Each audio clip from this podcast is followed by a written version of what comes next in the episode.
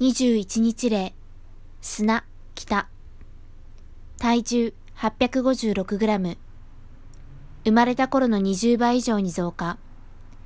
例えば採卵系の場合、21日例の時の体重は 200g ほどに過ぎない。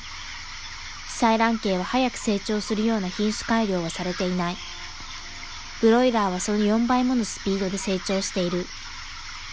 地面があまりにドロドロになると、時々新しいノコクズが少し加えられることもある。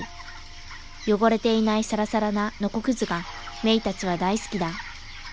新しいノコクズのところに急いで行って地面を引っかき、体をすりつけ、体を震わせてヒナたちは一心に砂浴びをする。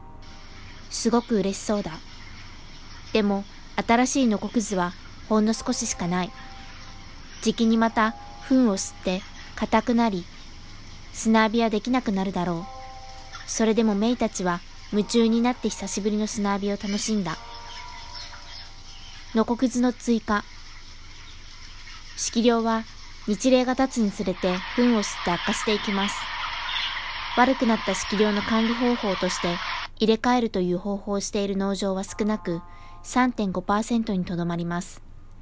床を攪拌したり、のこくずを追加したり、あるいは何もしないというのが一般的です。